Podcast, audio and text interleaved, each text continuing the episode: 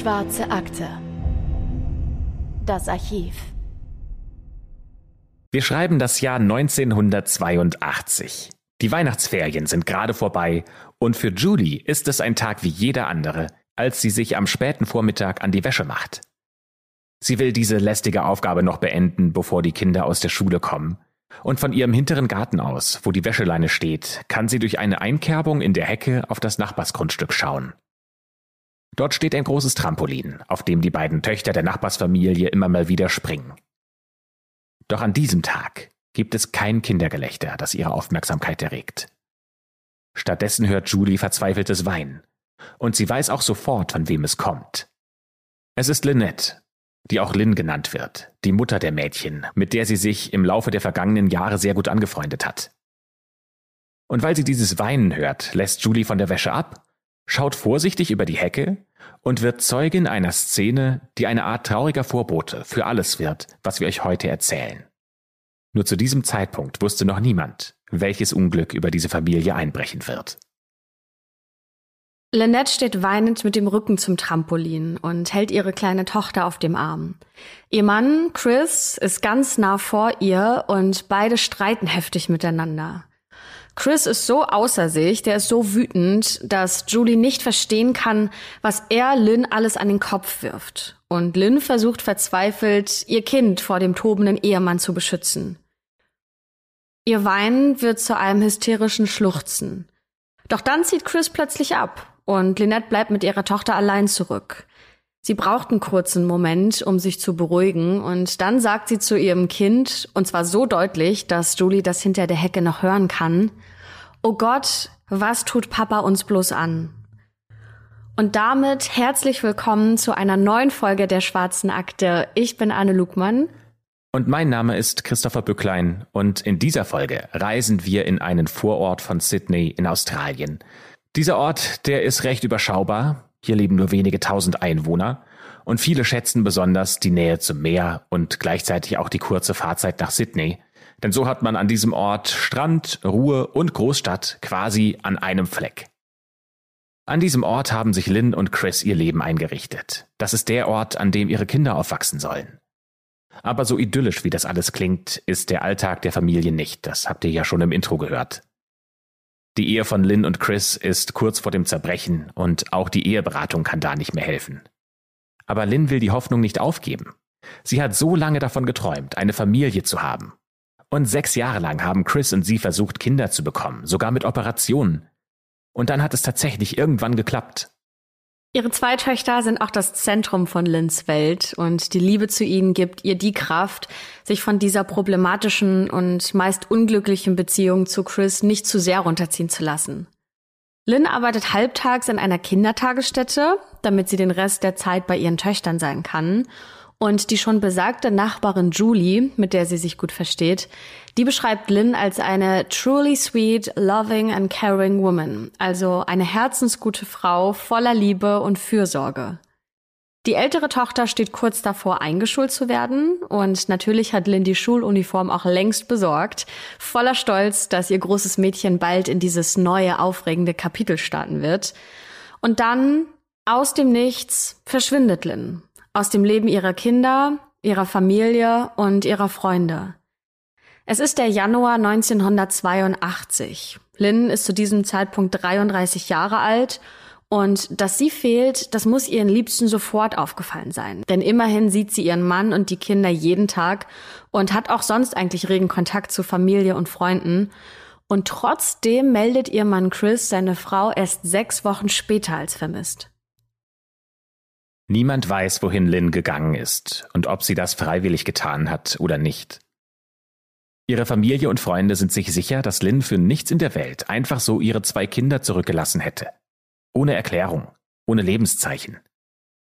Immerhin sind die beiden Töchter mit zwei und vier Jahren schon alt genug, um zu realisieren, dass plötzlich Mama weg ist. Niemals hätte Lynn den beiden wissentlich und willentlich so einen Schmerz zugefügt. Da sind sich alle sicher. Und was auch dafür spricht, dass sie nicht freiwillig gegangen ist, ist, dass Lynn keine Klamotten oder persönliche Gegenstände mitgenommen hat. Aber Chris sieht das ganz anders. Er sagt, dass Lynn die Familie verlassen hätte, weil sie Zeit für sich braucht. Und er behauptet sogar, dass er, nachdem Lynn weggegangen ist, mit ihr Kontakt gehabt hätte. Denn sie hätte ihn angerufen. Vielleicht hat er deswegen so lange gewartet, um sie als vermisst zu melden, weil er gedacht hat, vielleicht kommt sie doch noch zurück. Aber wenn er das wirklich denkt, warum hat er Lynn dann überhaupt als vermisst gemeldet? Also irgendwie passt das, was er sagt, nicht ganz zusammen. Aber Fakt ist, Lynn kehrt nicht mehr zurück. Ihre Töchter, ihre Familie und auch ihre Freunde hören nie wieder von ihr. Es gibt keinen Brief mehr, keinen Anruf. Es gibt zwar Leute, die im Laufe der Jahre immer wieder behaupten, sie gesehen zu haben, aber keiner kann es nachweisen. Also ist in den Fällen anzunehmen, dass es sich dabei wahrscheinlich um Verwechslungen handelt. Die Polizei folgt Chris Narrativ, dass Lynn die Familie verlassen habe und stuft ihren Fall deswegen als Missing Person ein. Und das ist der Grund dafür, warum keine größeren Ermittlungen veranlasst werden, warum auch das Haus der Familie nicht durchsucht wird zum Beispiel. Jedes Jahr werden in Australien ungefähr 30.000 Menschen als vermisst gemeldet. Das entspricht einer Person alle 18 Minuten. Das schreibt das Australian Institute of Criminology in einem Bericht aus dem Jahr 2000. Und Lynn ist nur eine von diesen tausenden Vermissten. Und die Untersuchung ihres Verschwindens wird in keiner Weise priorisiert. Die große Anzahl der Vermissten ist vermutlich auch der Grund, warum nicht jedem Fall ermittlungstechnisch nachgegangen werden kann, zumal viele Vermisste bekanntermaßen nach einiger Zeit auch wieder von alleine auftauchen. Und da Chris sich ja sicher ist, dass seine Frau Lynn die Familie willentlich verlassen hat, geht man eben davon aus, dass sie vielleicht auch freiwillig zurückkommt. Das ist aber eine Tatsache, die Lynns Angehörige nicht akzeptieren können, denn für sie ist total klar, hier geht irgendwas nicht mit rechten Dingen zu, irgendwas ist faul. Und laut Lynns Angehörigen soll Chris für das Verschwinden seiner Frau verantwortlich sein. Denn er habe ein ultimatives Motiv, sie aus dem Weg zu schaffen. Ein Motiv, das auch der Grund für die Auseinandersetzung zwischen ihm und Lynn sein soll, die von der Nachbarin Julie hinter der Hecke beobachtet wurde. Also lasst uns einmal genauer darauf schauen, wer dieser Ehemann ist, Chris. Was ist der für ein Mensch, der gerade im Verdacht steht, für das Verschwinden seiner eigenen Ehefrau verantwortlich zu sein? Und auch, wie war denn die Ehe zwischen den beiden wirklich? Also fangen wir mal mit seinem Background an. Chris ist ein sportlicher, attraktiver Typ und ehemaliger Profi-Footballspieler. Er hat in den 1970ern für die Newtown Jets in der ersten Liga Football gespielt. Und nachdem er seine Karriere beendet hatte, hat er sich als Sportlehrer an einer Highschool in Bayview anstellen lassen. Chris hat einen Zwillingsbruder und mit dem ist er so eng wie mit sonst keinem anderen Menschen auf dieser Welt. Die hatten als Kinder sogar ihre eigene Geheimsprache und auch später als Erwachsene haben beide fast alles gleich gemacht. Die haben beide als Lehrer an der Highschool gearbeitet. Sie haben beide ähnliche Häuser gebaut, die nur wenige hundert Meter entfernt voneinander stehen. Und beide, und da gehen wir gleich näher auch noch drauf ein, sollen nicht abgeneigt gewesen sein, Affären mit ihren Schülerinnen zu haben. Die beiden sind quasi der Stereotyp von Zwillingen. Beide sind eigentlich fast die identische Person. Mit Lynn ist Chris schon seit der Highschool zusammen. Da waren sie 16 Jahre alt, als sie sich auf einem Highschool-Ball kennengelernt haben. Und fünf Jahre später, mit 21, da heiraten sie. Einige Jahre später kommt dann das erste Kind und äh, die beiden wirken nach außen wie ein glückliches Paar. Das erzählt jeder, den man fragt. Aber im Laufe der Zeit, da schwindet die Liebe. Das liegt vor allem daran, weil Chris eine aufbrausende Art hat und in Momenten voller Wut soll er auch mal Lynn geschlagen haben. In den Monaten vor ihrem Verschwinden wurde sie zum Beispiel häufiger mit blauen Flecken und Blutergüssen gesehen, und die waren teilweise ziemlich groß. Und wenn man Lynn darauf angesprochen hat, dann hatte sie immer eine Erklärung. Mal war es ein Sturz, mal ein unglücklicher Unfall. Und dann folgt eine elendlange Geschichte, wie es zu diesem blauen Fleck kam, und sie hatte irgendeine Ausrede, und diese Ausreden waren meistens so lange, dass die meisten Menschen gedacht haben, so viel Zeit habe ich leider doch nicht, um die ganze Geschichte zu hören. Ja, und es ist schwierig zu beantworten, warum sie Chris in Schutz nahmen. Es ist anzunehmen, dass sie dem sehr idyllischen Bild von so einer funktionierenden Familie nachgehen wollte und dass sie ihren Mann viele Jahre lang vergöttert hatte und dies vielleicht ja auch immer noch ein Stück weit tat. Lynn hatte ein Händchen dafür, Probleme und schwierige Situationen emotional und physisch weit von sich wegzuschieben und auch so zu tun, als wäre nichts, um dann einfach weiterzumachen, wie bisher auch. Als eine Freundin sie zum Beispiel fragt, warum sie nicht einfach ihren Mann verlässt, Da antwortet sie, dass sie überhaupt nicht wüsste, wohin sie dann gehen soll. Und außerdem hat sie ja zwei Kinder und ein schönes Haus. Aber am Ende musste Lynn eine ganze Menge aushalten. Es ist also irgendwie nicht verwunderlich, dass Chris, auch wenn er es bestreitet, verdächtigt wird, irgendwas mit dem Verschwinden seiner Frau zu tun zu haben. Und in den darauffolgenden Jahren kann er sich nie wirklich von diesem Verdacht lossagen. Auch wenn ihm nichts nachgewiesen werden kann. Ja, und das liegt auch daran, dass Chris ja grundsätzlich eher ein Typ ist, dem es schwerfällt zu vertrauen. Denn wir hatten ja schon mal das Thema Affären zwischen Lehrern und Schülerinnen angesprochen und wir gehen mal ein bisschen näher darauf ein. Es gibt einen Investigativjournalisten, der heißt Hadley Thomas. Der hat einen Podcast über diesen Fall gemacht, der The Teacher's Pet heißt. Und der spricht sogar von einem Sexring aus Highschool-Lehrern, die sich an Schülerinnen vergriffen haben sollen, während die Behörden weitestgehend untätig geblieben sind. Und genau in dieser Bubble befindet sich Chris. Und der hat auch tatsächlich eine heimliche Affäre mit einer Schülerin aus seiner Sportklasse, die tatsächlich gar nicht mehr so heimlich war. Der Journalist, der den Podcast gemacht hat, spricht nämlich davon, dass ziemlich viele Menschen von dieser Beziehung wussten, einschließlich einigen Schülern. Auch andere Lehrer der Highschool und sogar Eltern wussten das. Die einzige Person, die ganz lange nichts davon geahnt hat, warum auch immer und wie auch immer das möglich war, war seine Frau, Lynn. Der Name dieser Schülerin ist JC, zumindest wird sie so von den Medien genannt. Und als Chris und JC sich kennenlernen, ist sie gerade mal 16 Jahre alt während Chris mit seinen 32 Jahren doppelt so alt ist. Und da fragt man sich natürlich auch, wie kommt es dazu, dass JC in die Affäre mit ihrem Lehrer gestolpert ist? Und viele, die die beiden kennen, sagen, dass Chris seine Stellung als Vertrauensperson missbraucht hätte, denn JC hätte sich in dieser Situation in einer Notlage befunden. Und deswegen reden sogar einige davon, dass es nicht nur ein Ausnutzen des Vertrauens war, sondern Missbrauch. Man muss sich das Ganze damals so vorstellen. Chris war damals jemand, zu dem gerade viele jüngere Leute aufgesehen haben, denn er ist ehemaliger Profi-Footballer und hatte immer noch einen durchtrainierten Körper. Das heißt, er war für viele Schülerinnen, ja, schon ein attraktiver Mann und er hat auch sehr viel Wert auf sein Äußeres gelegt. In dem Podcast The Teacher's Pet wird seine Präsenz und sein Auftreten auch mit dem eines Rockstars verglichen.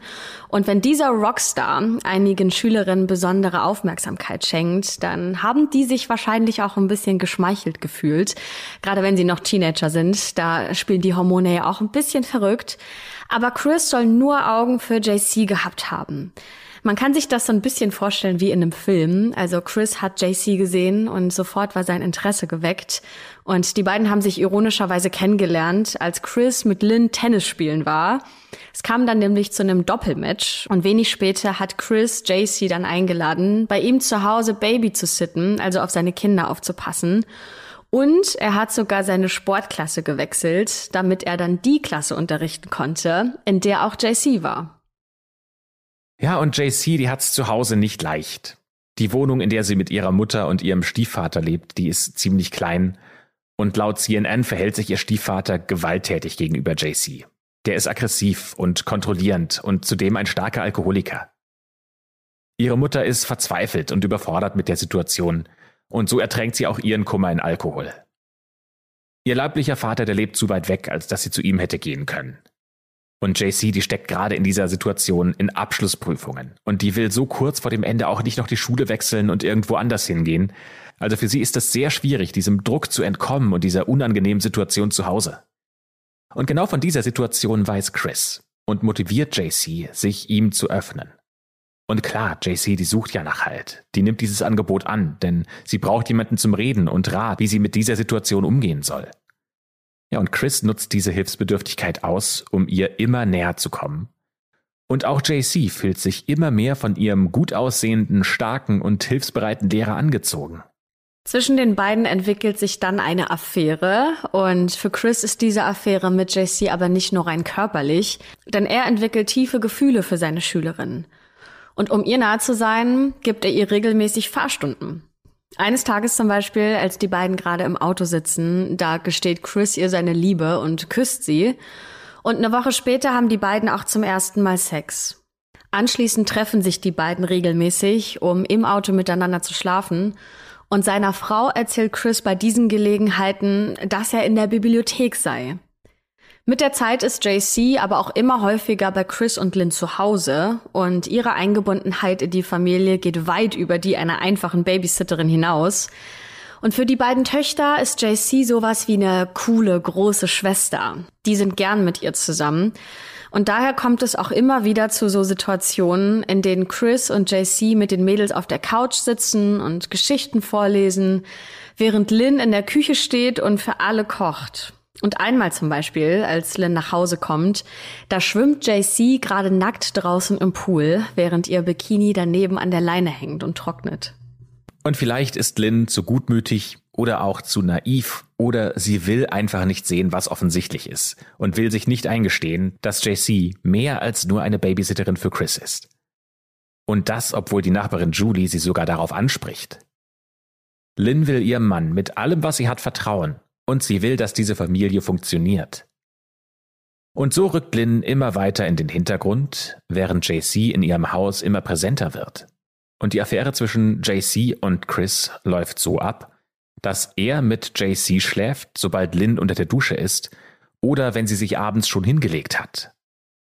Und jetzt wird sogar noch ein bisschen krasser, denn Chris soll nicht davor zurückgeschreckt haben, Lynn irgendwie Schlafmittel ins Getränk zu mischen oder ihr Medikamente unterzujubeln, damit sie schneller und tiefer schläft. Denn nur so kann er ja sicher sein, dass sie nicht aufwacht und die beiden in Flagranti erwischt. Aber irgendwann kommt dann der Punkt, an dem auch Lynn diesen Verdacht nicht mehr verdrängen kann. Nämlich dann, als Chris aufhört, mit ihr diesen körperlichen Kontakt zu suchen. Seit sechs Wochen haben die beiden nicht mehr miteinander geschlafen, so lange wie noch nie. Lynn spricht ihren Mann darauf an und fragt, ob es noch jemanden anderen in seinem Leben gibt und ob etwas mit JC läuft. Und Chris versichert ihr, dass sie nur eine Schülerin wäre und natürlich eine Babysitterin, aber sonst nichts. Chris erklärt, dass er das Bedürfnis hätte, ihr zu helfen, weil es bei JC zu Hause gerade schwierig ist. Und nur wenn sie bei ihm in der Nähe ist, dann wäre sie sicher vor dem Ärger, der sie zu Hause erwartet. Und damit hat Chris natürlich ein schlagfertiges Argument, warum es in Ordnung ist, dass JC immer häufiger in diesem Haus ist und auch natürlich eine Art Rechtfertigung. Und so werden aus diesen anfänglichen Babysitting-Besuchen tatsächlich immer mehr Sleepovers und man könnte schon fast sagen, JC zieht mehr oder weniger bei der Familie ein. Doch Lynn ist nicht gerade begeistert, dass ihre Babysitterin plötzlich bei ihnen wohnen soll. Und ihr müsst wissen, dass die Affäre der beiden schon ein ganzes Jahr geht, als Lynn herausfindet, was da wirklich läuft zwischen ihrem Mann und JC. Und zwar kommt Lynn eines Tages ein bisschen früher von der Arbeit nach Hause und überrascht die beiden dann in ihrem Ehebett. Das heißt, der Schock für sie muss sehr tief gesessen haben, denn Lynn hat es bis dahin wirklich geschafft, an ihren treuen Mann zu glauben auch wenn sie bis dahin schon mehrfach Schläge von ihm hatte einstecken müssen. Doch jetzt kann sie die Augen auch nicht mehr vor der Wahrheit verschließen und muss sich dem stellen, was sie da gerade gesehen hat. Und das ist eben auch der Grund für den Streit, den die Nachbarin Julie mit ansieht und den wir euch im Intro geschildert haben. Denn Chris hatte Lynn kurz zuvor von seinem Plan erzählt, dass JC bei ihnen einziehen soll. Und ja, dann verschwindet Lynn plötzlich spurlos. Und nur zwei Tage später zieht JC tatsächlich bei Chris ein und schläft in dem Bett, in dem kurz zuvor noch Lynn gelegen hat. Und da fragt man sich ja schon, ob, äh, ja, ob das ein Zufall sein kann. Denn wie hoch ist die Wahrscheinlichkeit, dass Lynn genau in diesen Tagen beschließt, ihre geliebten Töchter zurückzulassen und abzuhauen, damit eine fremde Frau, die nur halb so alt ist wie sie selbst, an ihre Stelle treten kann? Ja, und man muss ehrlich sagen, es sieht für Chris nicht gut aus. Es sieht so aus, als hätte er dafür gesorgt, dass seine Frau Lynn verschwindet. Und könnte sein Motiv also sein, dass er mit JC zusammen sein will? Und dass sich seine Liebe für JC in Besessenheit gewandelt hat? Für Lynns Familie und Freunde besteht daran natürlich kein Zweifel. Aber die fragen sich auch, warum geschieht denn nichts? Warum kann Chris weiterhin sein Leben so führen, als wäre nichts gewesen? JC und er heiraten sogar im Jahr 1984, also zwei Jahre nach Lynns Verschwinden, und sie bekommen sogar ein Kind. Lynns Töchter beginnen mit der Zeit sogar JC Mama zu nennen, da die Erinnerungen an ihre eigentliche Mutter langsam verblassen. Aber JC, die ja selbst noch ein Teenager ist, als sie bei Chris einzieht, ist mit dieser plötzlichen Mutterrolle überfordert und sie füllt diese Rolle auch eher schlecht als recht aus, denn als Schwester, der ging das ja alles noch ganz gut, aber eine Mutter sein zu müssen, ist dann doch noch mal was ganz anderes. In dem Podcast The Teacher's Pet erzählen Lynns Töchter, was damals vorgefallen ist und dass es vieles gibt, das noch nicht verziehen ist, viele Wunden, die noch nicht geheilt sind. Und auch die Hochzeit, also genau genommen die ganze Beziehung zu Chris, betrachtet DJC von heute weniger romantisch, als sich das Ganze damals angefühlt hat. Denn JC war, das erzählt sie in diesem Podcast, von den Annäherungen und den Liebesbekundungen von Chris fast wie erschlagen. Denn auf der einen Seite war sie selbst total verknallt in denen, aber auf der anderen Seite auch irgendwie überfordert von so viel Liebe. Und seinen Antrag, den hat sie auch nur deswegen angenommen, da sie nicht wusste, wie sie auf diese krassen Liebesbekundungen sonst hätte reagieren sollen. Und das klingt jetzt vielleicht absurd, denn sie hätte ja wirklich einfach Nein sagen können. Aber sie war erst 17 Jahre alt, als sie bei Chris einzog und erst 19, als sie heirateten. Und heute, viele, viele Jahre später, da erkennt JC, wie missbräuchlich und wie toxisch ihre Beziehung eigentlich war und wie sehr Chris sie ausgenutzt hat, um seine Bedürfnisse zu befriedigen und seine Wünsche zu erfüllen. Auch die Ehe zwischen JC und Chris ist von Problemen geprägt, ebenso wie die Ehe von Lynn und Chris. Und JC sagt später aus, dass Chris sie teilweise wie eine Sklavin behandelt hätte, nachdem Lynn verschwunden war. Die beiden sind aus Bayview weggezogen und äh, sind mit den beiden Kindern kurz nach der Hochzeit nach Queensland gegangen. Aber dort sind sie auch nicht glücklich geworden. Zumindest JC nicht, denn die hat sich nach ihrer Familie gesehnt. Deswegen lassen sich im Jahr 1990 die beiden scheiden. Und das ist tatsächlich auch das Jahr, in dem JC zur Polizei geht und auspackt. Denn bis zu diesem Zeitpunkt hat es immer noch kein Lebenszeichen von Lynn gegeben. Dabei ist sie immerhin schon seit acht Jahren verschwunden. Acht lange Jahre, in denen Lins Familie ihren Kindern versucht hat zu erklären, dass Mami sie nicht absichtlich verlassen hat. Aber JC hat in diesen acht Jahren vor lauter Verliebtheit nicht mal daran gedacht, dass ihr toller Freund Chris, ihr Ehemann, eine Frau ermordet haben könnte. Nur in der letzten Zeit, da hat sich ihre Meinung geändert. Denn auch für sie wurde die Frage immer drängender, wo ist Lynn? Und was ist, wenn Chris sie tatsächlich ermordet hat? Ist dann sie vielleicht der Grund dafür? Und als sich JC diese Frage einmal gestellt hatte, da lässt sie der Gedanke nicht mehr los. Werbung. Okay, Hände hoch. Wem sind Supermarkt oder Kino oder Essen gehen aktuell auch viel, viel zu teuer? Also bei mir ist es auf jeden Fall so. Und auch wenn wir nichts an der Inflation ändern können, haben wir einen, finde ich, echt guten Lifehack, nämlich Finanzguru. Ich benutze es seit knapp zwei Jahren schon selbst und muss sagen, dass ich seitdem eigentlich nie den Überblick über meine Finanzen verloren habe. Egal wie viele Konten ich nutze. Und gerade beim Thema Finanzen wird es ja schnell mal sehr unübersichtlich, denn viele haben mehr als nur ein Konto. Also ich habe zum Beispiel auch ein Girokonto, Kreditkarte, PayPal, dann gibt es vielleicht noch Depots, die man hat, Kryptokonten und so weiter. Aber alle diese Konten können mit Finanzguru verbunden werden dann hat man da alles ganz schön sortiert. Das lieb ich ja sehr. Ich brauche immer diese Übersichtlichkeit. Eure ganzen Einnahmen und Ausgaben werden dann von Finanzguru erfasst und sogar automatisch kategorisiert. Und ganz wichtig, die App ist dauerhaft kostenlos. Und wie schon gesagt, ich finde, man kriegt einen viel besseren Überblick, als wenn ich in das jeweilige Bankkonto reingucke. Dadurch, dass Ein- und Ausgaben automatisch kategorisiert werden und dann auch so süße Bildchen immer noch dazu bekommen, ist es visuell, finde ich, sehr, sehr ansprechend gemacht und viel besser als so ein langweiliges Bankkonto. Außerdem könnte man auch mit einem Klick Verträge in der App kündigen. Mir wurde zum Beispiel letztens gezeigt, dass mein Stromanbieter ja viel günstiger sein könnte. Habe ich natürlich sofort gekündigt und gewechselt. Next Level bei der Geschichte ist Finanzguru Plus. Damit gibt es nämlich noch intelligente Budgetvorschläge. Das heißt, die sagen einem ganz genau, was man diesen Monat noch ausgeben kann. Zum Beispiel für Lebensmittel, fürs Shoppen oder wie bei mir Bücher, für die ich viel zu viel Geld ausgebe. Und mit Finanzguru Plus gibt es auch personalisierte Finanztipps, um eben das Beste aus dem Gehalt rauszuholen. Also nochmal, Finanzguru ist immer kostenlos aber wenn ihr Finanzguru Plus nutzen möchtet für mehr Analysen und Features, dann kostet das 2,99 Euro im Monat. Finanzguru Plus könnt ihr euch als Neukundin oder Neukunde auch mal kostenlos anschauen, und zwar mit unserem Code AKTE. Ganz genau. Also App runterladen, eure Konten verknüpfen und dann könnt ihr im Reiter Mehr den Gutscheincode Akte eingeben und ihr bekommt Finanzguru Plus drei Monate kostenlos. Vielen Dank fürs Zuhören und für eure Unterstützung. Wir machen jetzt weiter mit dem Fall. Werbung Ende. JC hat mittlerweile genug von diesem herrischen und aufbrausenden Chris und sie erzählt von ihrem Verdacht, dass Chris für Lynns Verschwinden verantwortlich sein könnte. Und tatsächlich bringt sie damit auch Bewegung in die Polizeiarbeit, denn acht Jahre lang haben sie Lynn ja als Missing Person eingestuft. Und jetzt endlich ziehen sie auch in Erwägung, dass vielleicht doch ein Verbrechen stattgefunden haben könnte. Es wird also ein Team zusammengestellt, das im Falle eines möglichen Mordes ermittelt und ihre erste Anlaufstelle ist das Haus, in dem Chris und Lynn gewohnt haben und in dem mittlerweile aber neue Besitzer leben. Doch statt im Garten zu buddeln, untersuchen sie das Gelände mit einem Radargerät. Hinweise auf Lynns Verbleib oder ja, vielleicht sogar eine Leiche finden sie aber nicht. 1991 wird Chris verhört, doch er bleibt bei seiner Erklärung, dass Lynn die Familie freiwillig verlassen hat. Er betont auch, dass er mehrere Telefonate mit ihr geführt hat, aber für diese Telefonate hat er keine Beweise. Doch auch umgekehrt gibt es keine Beweise gegen ihn.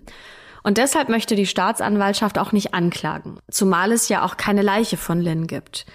Und wie soll man jemandem einen Mord nachweisen, wenn sowohl die Leiche als auch die Beweise fehlen? Und so verlaufen die Mordermittlungen im Sand, bevor sie tatsächlich erst so richtig begonnen haben. Vorerst bleibt es auch bei diesem einen Ermittlungsversuch, und seltsamerweise verschwinden danach die Ermittlungsdokumente aus dem Archiv der Polizei. Wie genau das passiert ist und warum, weiß niemand, aber es gibt Menschen, die glauben, dass Chris Kontakte zur Polizei hatte und dafür gesorgt hat, dass diese Dokumente verschwinden. Lynns Angehörige können und wollen das nicht akzeptieren, denn die haben doch schon lange genug auf Antworten gewartet. Deswegen stoßen sie in den Folgejahren zwei unabhängige Untersuchungen dieses Falls an, auch wenn es keine Leiche gibt. Die erste Untersuchung findet im Jahr 2001 statt, also fast 20 Jahre nach Lynns Verschwinden. Und diese Untersuchung hat als Ergebnis, dass eine bekannte Person Lynn getötet haben muss, und eine zweite Untersuchung empfiehlt, Chris wegen Mord anzuklagen. Und obwohl es diese Gutachten gibt, lehnen die Beamten es weiterhin ab, Chris strafrechtlich zu verfolgen. Schlichtweg aus einem Grund, es mangelt an Beweisen. In den Folgejahren kommt es immer wieder zu kleineren Untersuchungen, bei denen es teilweise zu neuen Erkenntnissen kommt, aber keine davon führt zum Durchbruch. Und das sorgt dafür, dass Chris auch immer noch auf freiem Fuß ist. Im Mai 2018, also vor gut vier Jahren und 36 Jahren nach Lins Verschwinden, da nimmt der Fall eine unerwartete Wendung. Und zwar durch einen Podcast. Durch den Podcast, den wir vorhin schon einmal erwähnt haben, The Teacher's Pet vom Investigativjournalisten Hadley Thomas. Und darin untersucht er die Geschehnisse in diesem Fall nochmal ganz genau. Er redet mit Zeugen und Zeuginnen und er analysiert die polizeilichen Ermittlungen. Hadley Thomas behauptet in dem Podcast, dass er neue Beweise gefunden hat, die darauf hindeuten, dass Chris seine Frau getötet haben könnte. Er berichtet von seiner Affäre mit einer Schülerin, die Chris um jeden Preis habe fortführen wollen, denn JC habe sich anscheinend von Chris trennen wollen, da es ihr wohl nicht mehr behagte, der Seitensprung eines verheirateten Mannes zu sein. Chris habe zwar Pläne gemacht, sich seinerseits von Lynn zu trennen, doch die seien alle fehlgeschlagen. Chris musste also erkennen, dass er nicht mit Lynn verheiratet bleiben und gleichzeitig seine immer intensiver werdende Beziehung zu JC aufrechterhalten konnte, und seine Frau einfach zu verlassen, das hat anscheinend auch nicht geklappt. Warum auch immer, das wissen wir leider nicht. Und die Aussicht, dass er JC verlieren würde, könnte Chris vielleicht so verzweifelt gestimmt haben, dass er beschlossen haben könnte, seine Frau zu töten. In diesem Podcast kritisiert der Journalist die Arbeit der Polizei und der Staatsanwaltschaft schwer. Obwohl es zwei separate und unabhängige Ermittlungen gegeben hat, die beide Chris als Verantwortlichen für Lynns Tod sehen, wurde Chris nie offiziell angeklagt. Dieser Journalist spricht unter anderem mit der Nachbarin, mit Judy, die zu diesem Fall einiges zu sagen hat. Und durch diesen Podcast kommen dann so viele neue Details ans Licht, dass die Ermittlungen der Polizei eine ganz neue Fahrt aufnehmen.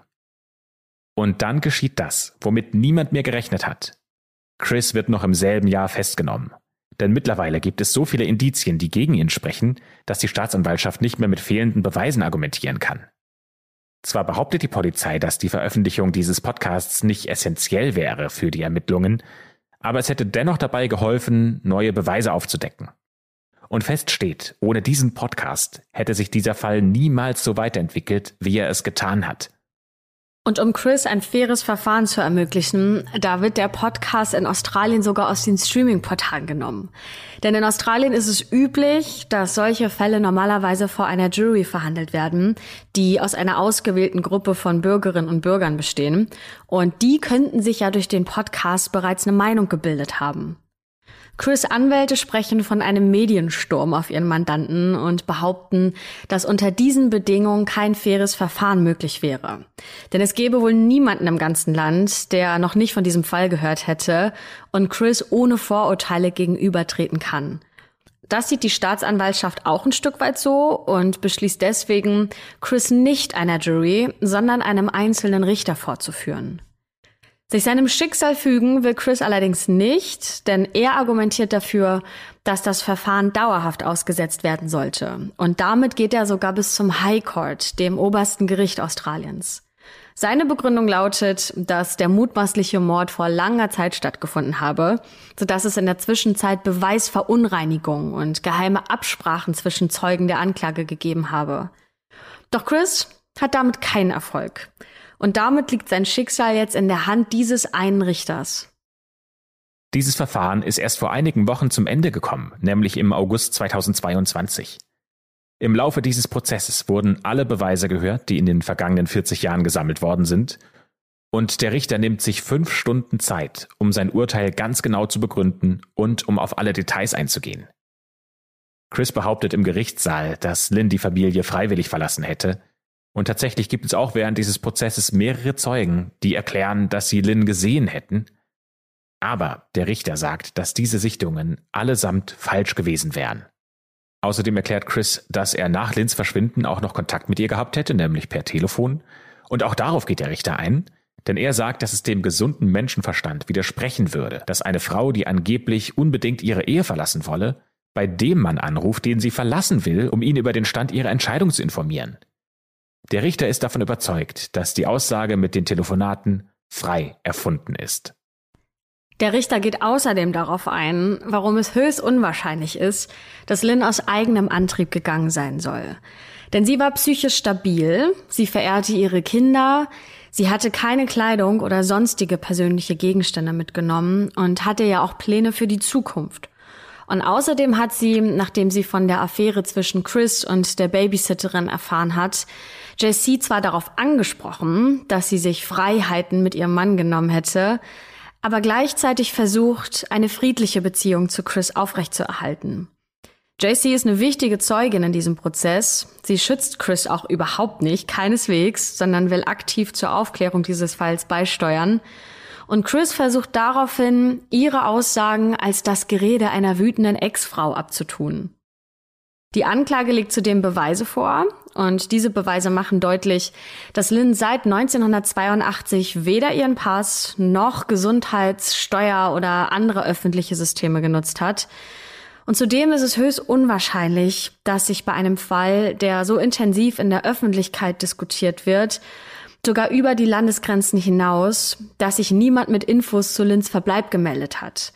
Und daraus schlussfolgert die Anklage, dass sie wohl niemand gesehen hat oder eben, dass sie niemand gesehen haben kann. All diese Gründe zusammengenommen empfindet der Richter als, Zitat, stark überzeugend, aber warnt auch davor, allgemein geschlechtsspezifische Annahmen zu treffen. Damit bedeutet er, dass Lynn zum Beispiel nur deshalb nicht gegangen wäre, weil sie Mutter war, und dass, Zitat, von Frauen irgendwie erwartet würde, dass sie sich an einen höheren Standard halten. Der Richter sagt, keiner der Umstände allein kann die Schuld begründen. Aber wenn man ihre vereinte Kraft betrachtet, bin ich ohne Zweifel. Und diese Erkenntnisse wären durch die Lügen untermauert, die Chris nach der Ermordung seiner Frau erzählte. Und diese Lügen teilt der Richter in vier Kategorien ein. Erstens die Lügen, die Chris, JC und anderen über ihre Beziehung erzählt hat. Zweitens Behauptungen, dass er seine Ehe mit Lynn fortsetzen wollte. Drittens Lügen, die darauf hindeuten, dass Lynn noch am Leben wäre. Und viertens, die Lügen, dass Lynn ihr Zuhause freiwillig verlassen hätte. All diese Lügen hätte Chris entwickelt, um die Aufmerksamkeit von sich wegzulenken. Chris hätte sich in JC verliebt, und zwar in einem solchen Ausmaß, dass er keinen anderen Weg gesehen hatte, außer er muss Lynn töten, um mit ihr zusammen zu sein. Der Richter hat unter anderem Folgendes gesagt. Ich bin ohne jeden Zweifel davon überzeugt, dass die einzige vernünftige Schlussfolgerung, die ich aufgrund der Umstände ziehen kann, darin besteht, dass Lynette etwa am 8. Januar 1982 als Folge einer bewussten und freiwilligen Handlung von Chris zu Tode kam. Und damit besiegelt der Richter sein Urteil.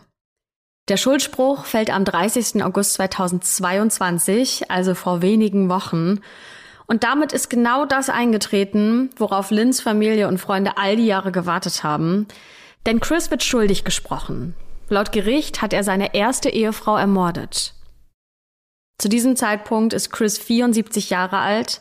Er leidet an Demenz und wird damit den Rest seines Lebens hinter Gittern verbringen müssen. Vermutlich.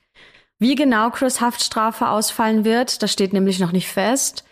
Er befindet sich zwar bereits in Haft, aber das Strafverfahren beginnt erst am 11. November.